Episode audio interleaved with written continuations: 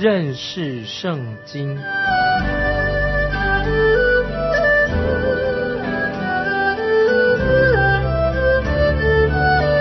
认识上帝的话，把上帝的话带到全世界。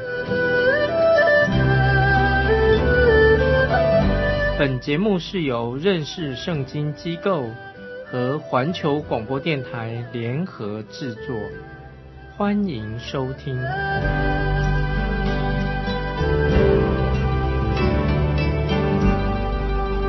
亲爱的听众朋友，你好，欢迎收听认识圣经。我是麦基牧师。在主后六十二年，有四个人离开了罗马城。他们要去到小亚细亚，就是今天的土耳其这个区域。这几个人带着基督教信仰当中的最宝贵的四份文件。如果这四份文件出现在今天的话，一定就是无价之宝。当时的罗马帝国认为，这不过是一个囚犯保罗所写的这些小文章，不太重要。如果他们知道这些文件是非常有价值的话，他们早就把这四个人抓起来，把文件全部没收了。当这四个人和使徒保罗啊说再见的时候，他们各自带了一卷书信，到去到一个特定的地方。这四卷书信是在保罗在监狱里面写成的保罗书信或者监狱书信。我们知道保罗他有罗马人的身份，这个时候他在监狱里面等着要上诉，希望能够从监狱里面出来。那现在听众朋友。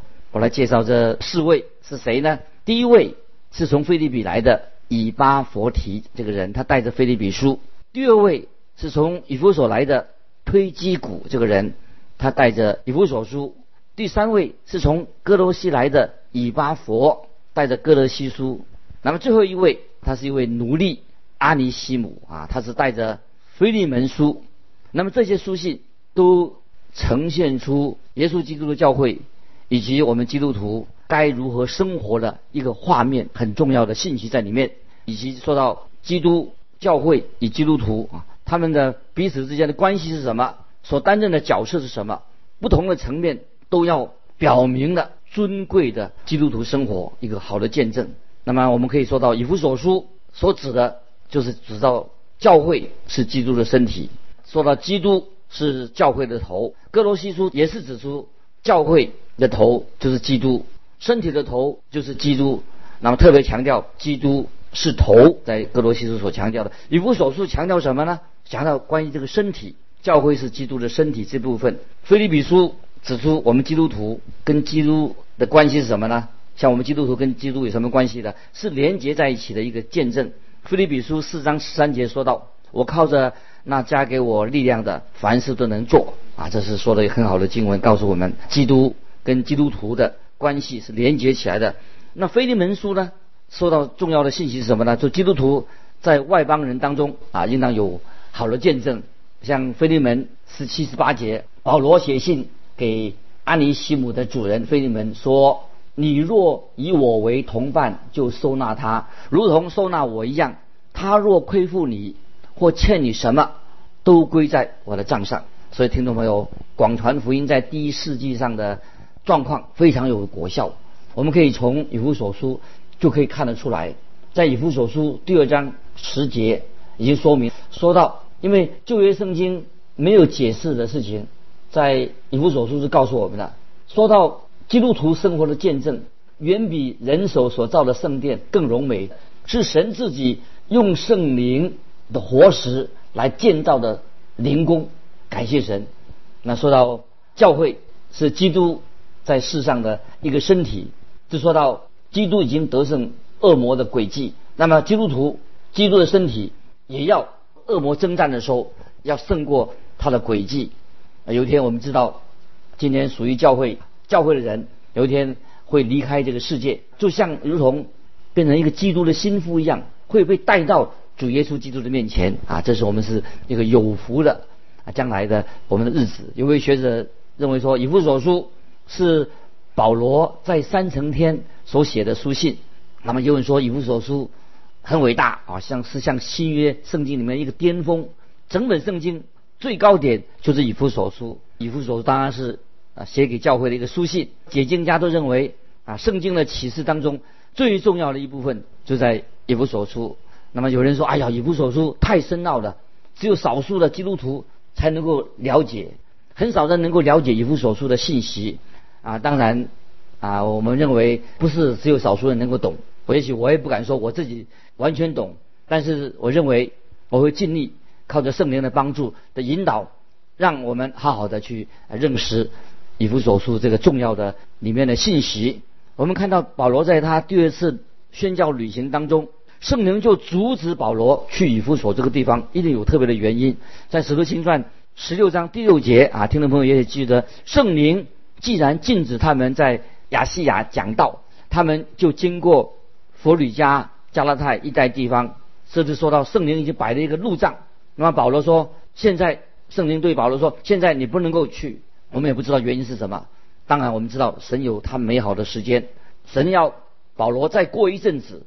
才去以弗所这个地方，所以后来保罗就先往西走，到了马其顿，又到了菲利比，又到了比利亚，又到雅典，又回到哥林多。所以在保罗他回城的时候，他才去到以弗所这个地方。那么当保罗一到那里的时候，那是一个最好的时机。使徒行传十八章十九节这样说：到了以弗所，保罗就把他们留在那里，自己进了会堂。和犹太人辩论，保罗对这里他的宣教事工，保罗在这边宣教事工印象非常的深刻。曾经承诺以弗所人说他将来要回到这个地方，所以保罗在第三次宣教之旅当中，他就回到以弗所这个地方。他发现，在他没有去这个地方之前啊，就是在第二、第三次宣教之间，有一个人去了那个地方。那个人是谁呢？就是亚波罗，他去过以弗所。亚波罗那个时候，他只知道传讲施洗约翰的洗礼，没有讲到主耶稣基督的恩惠、基督耶稣基督的恩典的福音。那么那个时候，亚波罗因为他还不认识主耶稣，是到了后来，亚波罗才成为一个哦啊传福音啊一个大布道家，在教会的侍奉上很有贡献的。保罗在以弗所开始传教的时候、宣教的时候，保罗就到了推拉奴的学校里面教了两年书。所以，因此这个福音就传遍了小亚细亚这个各地方。所以从启示录第二、第三章所提到的那些教会，有七个教会，保罗就是在那段时间在小亚细亚就建立了这些教会。那么今天从土耳其在古迹里面就看到啊，认为那段时间是有史以来福音大大的广传的一个地方。当年在小亚细亚那个地区。据说有好几百万人住在那个地方，那么也是当时的罗马帝国的一个重心。那个时候，希腊文化之前已经蔓延到土耳其的西岸，所以我们知道以弗所这个地方是一个文化中心，也是一个宗教的中心。那个地方天气非常的好，风景又美丽，所以当时罗马皇帝会来到这个地方度假。但是这个地方以弗所。是一个传福音最好的一个入口。以弗所是当时小亚细亚地区，就是属于罗马帝国东半部的一个主要城市，它的地位仅次于罗马城。所以这座城以弗所在主前两千年前是由另外一个西泰族人他所建立的。所以以弗所这个地方也被称为说是啊亚洲的城市。那么大约在主前一千年左右。希腊人就攻进了以弗所这个地方，所以以弗所这个地方是东西文化一个交合的一个地方，所以长达两千五百年来，以弗所是可以说是当时世界的一个重心啊。以前那边还有个港口啊，这个港口现在已经因为泥沙淤塞了，所以不再是港口了。保罗就是当年他就去到以弗所这个地方，听众朋友，大家或者你还记得在？世界有七大古文明，那么其中有个古文明，所谓的希腊神殿，就是建立在以弗所这个地方。所以我们看到以弗所这个地方，他们的艺术、他们财富，都是展现在啊这些世界七大古文明的奇观之一，就是一个啊希腊女神的一个庙宇。从这个庙宇里面看出，当时哈以弗所是一个重要的地点，展现在这些建筑上面。那我们知道保罗就来到以弗所这个城，他先到了犹太人的会堂讲课啊，讲学了三个月，然后他就保罗又去到推拿奴的一个学校里面在教课，教了两年。这个记载在《使徒行传》第十九章第十节。这样有两年之久，叫一切住在亚细亚的，无论是犹太人是希利尼人，都听见主的道啊！听众朋友，这些经文很重要啊！我们研究看以弗所书的时候啊，知道这个背景，所以我们看到保罗很艰辛的做传福音的事工，这是一个印证。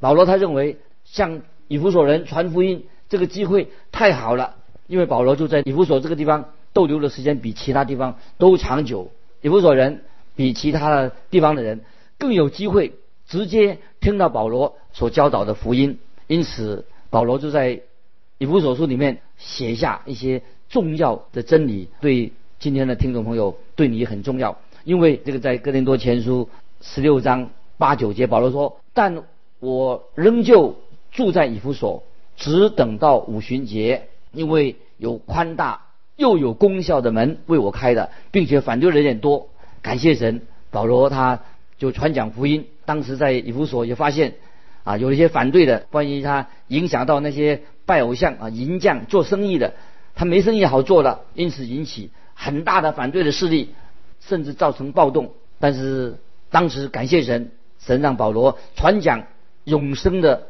活神、真活神的福音，以及。要借着耶稣基督，才能让人能够得到永远的生命。所以在使徒行传十九章所记载的，使徒行传十九章二十三到四十一节，就讲到神用奇妙的神机保护了保罗的性命，使保罗很勇敢的继续在那个地区，特别在以弗所这个地区传讲福音。那么在使徒行传二十章十七到三十八节，就记载保罗。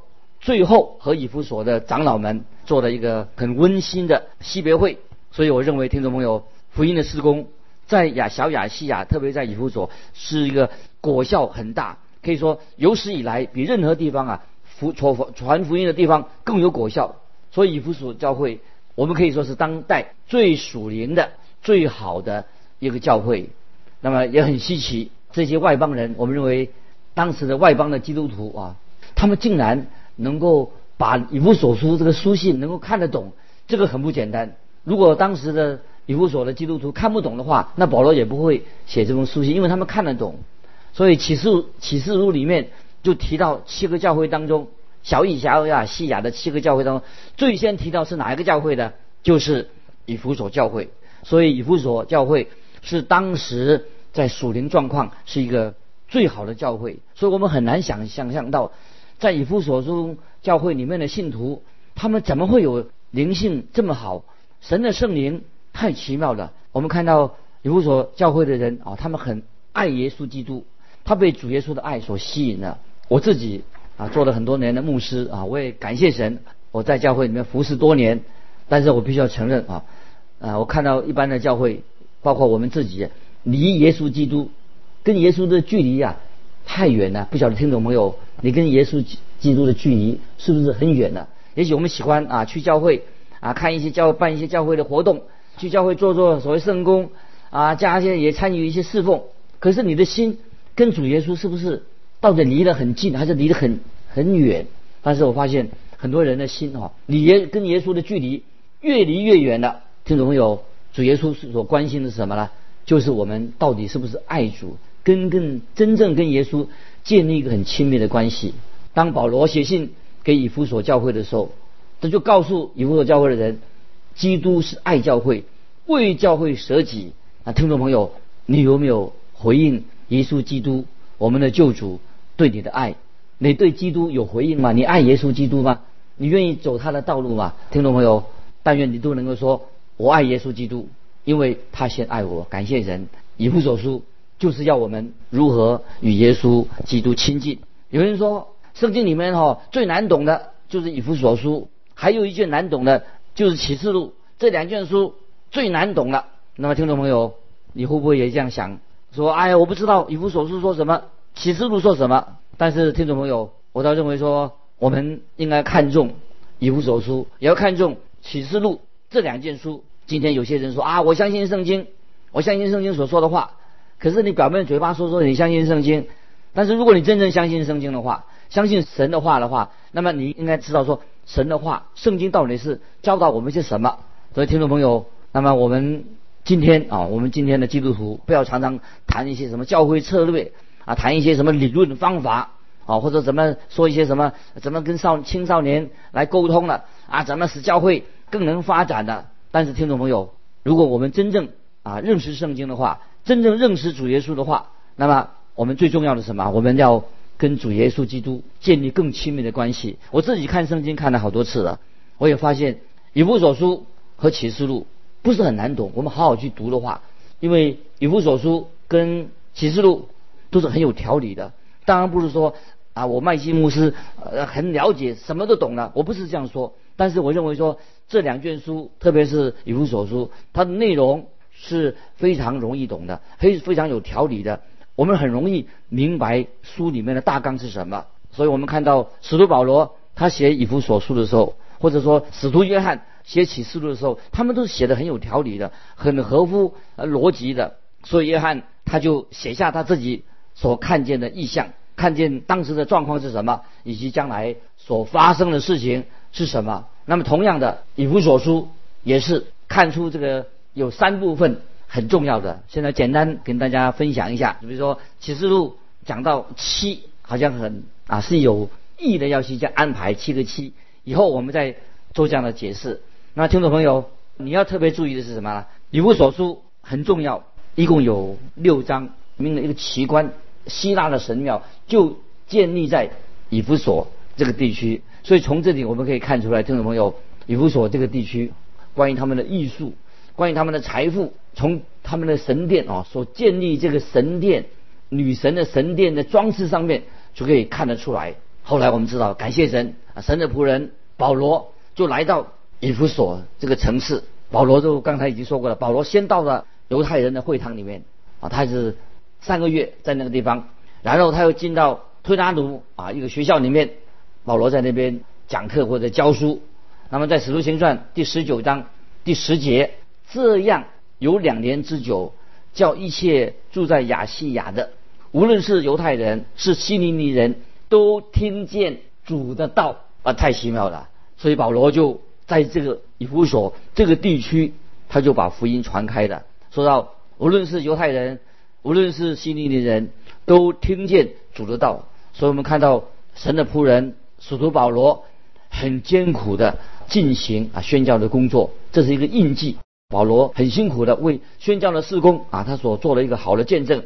保罗他向以弗所人传福音啊，这是一个大好的机会。因为保罗在以弗所这个地方，比他去别的地方的时间都长久。以弗所这个地方的人，比其他地方的人更有机会听到耶稣基督的福音，也听到啊神的仆人使徒保罗所教导关于耶稣基督的事情。因此，保罗在以弗所书当中。写下了非常非常重要的真理，让我们听众朋友要明白的。因为保罗他说，在使徒行传十六章八九节这样说：“但我仍旧住在以弗所，只等到五旬节，因为有宽大又有功效的门为我开的，并且反对的人也多。所以这里保罗在教导的时候，让当时的银匠啊，那些拜偶像的银匠。”他们生意没得做了，所以也兴起了，引起了很大的一股反对保罗的势力，甚至造成了暴动。保罗所传讲的是什么呢？就是永生的真的神啊的福音，以及靠着耶稣基督能够得到永远的生命。所以在使徒行传十九章二十三到四十一节就记载了啊，神用神机来保护了保罗的性命，让保罗很勇敢的可以继续在那个地区传福音。因此，保罗他非常爱这个以弗所教会，在使徒行传二十章十七节到三十八节就记载保罗最后和以弗所那边的长老啊做过一次很温馨的告别的一个聚会。我认为福音的施工在这个地区啊很有果效，有史以来可以说比任何一个地方啊更有福音果效的地方。我认为以弗所啊是是所有当代一个属灵的见证最好的一个教会。我很稀奇哈啊神。在这些外邦的城市的基督徒，他们竟然啊能够明白以弗所书所写的真理啊！听众朋友，今天我们以为他们看不懂啊，但是感谢神啊！今天听众朋友他们看得懂啊以弗所书的真理，因为保罗如果他们看不懂的话，保罗就不会把这个以弗所书写给当地的人。那在圣经启示录里面也提到啊教会的历史的时候啊，就提到小亚细亚有七个教会。第一个所提到的教会什么？就是以弗所教会。所以以弗所教会是当时最属灵状况最好的教会。我们很难想象，在以弗所的教会的信徒，他们有那么好的灵性。主耶稣非常爱他们，他们也非常爱主耶稣。我自己做了牧师好多年，自己也喜欢在教会里面服侍神。但是我要承认，有时。我们确实离耶稣基督太远了。我们只喜欢办一些教会活动，做一些教会事工，建立很多的啊侍奉节目等等。可是却越来越远离了主耶稣了。其实主耶稣最关心的，就是我们到底爱主有多少。听众朋友，你爱主有多少？保罗写信给以弗所教会，告诉他们说，基督爱教会。为教会舍己，听众朋友，你有没有回应主耶稣对你的爱？你对基督有回应吗？我们能说我是爱基督的，因为他先爱我。所以我们看到以弗所书就是要带领我们听众朋友更加的爱神、亲近神。有人说以弗所书和启示录是最难懂的两卷书，但是我认为这两卷书是最有条理的书，并不难懂。有人说我不晓得圣经在说什么。却敢说我相信圣经上所说的话，那你不知道圣经说什么，你们怎你怎能说我相信圣经所说的一些话呢？所以会不会只是装着外表上很虔诚的样子而已？如果有人真正的相信圣经就是神的话，那么他一定要想要知道圣经到底是啊说些什么。听众朋友，我们应该放下。一切常常所谓的教会策略，或者说我们要怎么样与青少年沟通，怎么样使教会做事更有效率？其实最重要的是什么？我们要直接的自己个人要认识圣经。我自己看了圣经好多遍了，我发现以弗所书和启示录是我们最容易读得懂的书，因为圣经在以弗所书、启示录很有条理的。那么。我不是说我自己完全了解所有的内容，但是我说这两卷书是我们最容易懂的，因为它很有条理，也列出了大纲。保罗写以弗所书的时候，或者说约翰写启示录的时候，他们都是很有条理的啊，写到啊他们所看见的事情。比如说，约翰是写到他所看到的意象，写看到当时的状况，也看到以及将来要所发生的事情，很清楚的。这三个部分，那么启示录也是用七来安排，这个是我们都很懂的。同样的，以弗所书也是一样，一共有六章，前面三章是讲了神呼召他的教会，那么是属于教义性的；那么后面三章呢，是实际讲到我们基督徒的生活。说到教会有一个头，基督就是教会的头，他在天上，我们。要与基督合而为一，教会是基督的脚，那么是行在地上。保罗没有要我们高高的坐在天上。以弗所书四章第一节说：“行事为人，就当与蒙召的恩相称。”也就是说，我们基督徒要在地上活出耶稣基督的样式，要落实我们的信仰生活。听众朋友，你要记得，在保罗的时代。基督徒活在罗马帝国外邦人的环境当中，看到以弗所书前半部是关于教义性的教导方面的，后半部是是讲到基督徒要怎么样实践活在一个世界上的见证。所以我们看到以弗所书第一章就是讲到教会的身体，以弗所书第二章讲到教会是圣殿，第三章讲到教会的奥秘。从第四章开始就讲到我们要行啊实践的部分，然后第四章教讲到教会是一个新造的人，教会要向世人展现出啊新的属灵生命的样式，以一个新造的人活在世界上。那么第五章以弗所书第五章都讲到教会是一个心腹，但是今天教会仍然还不像一个心腹。在哥林多后书十一章第二节说：“因为我曾把你们许配一个丈夫，要把你们如同贞洁的童女献给基督。”但实际上，主耶稣的意思是什么呢？就是你今天已经跟耶稣基督订了婚约的，但有一天教会就会真正的成为基督的心腹。以弗所说第六章讲到教会是耶稣基督的精兵。那有个人看到我所写的以弗所的大纲，他就跟我开玩笑说：“你写的真有趣，教会是心腹又是精兵。那么现在婚姻关系啊，就是结婚了啊，有婚姻关系了。虽然结了婚，可是开始要互相都争吵打仗的。当然，保罗他不是这个意思。保罗他是一个很实际的人，他认为教会是精兵，在地上要为主打一场。”属灵的胜仗，战争的号角已经响起了。我们要为主尽忠，做一位尽忠的基督徒，有见证的基督徒。今天时间的关系，我们就分享到这里。愿神祝福你，我们下次再见。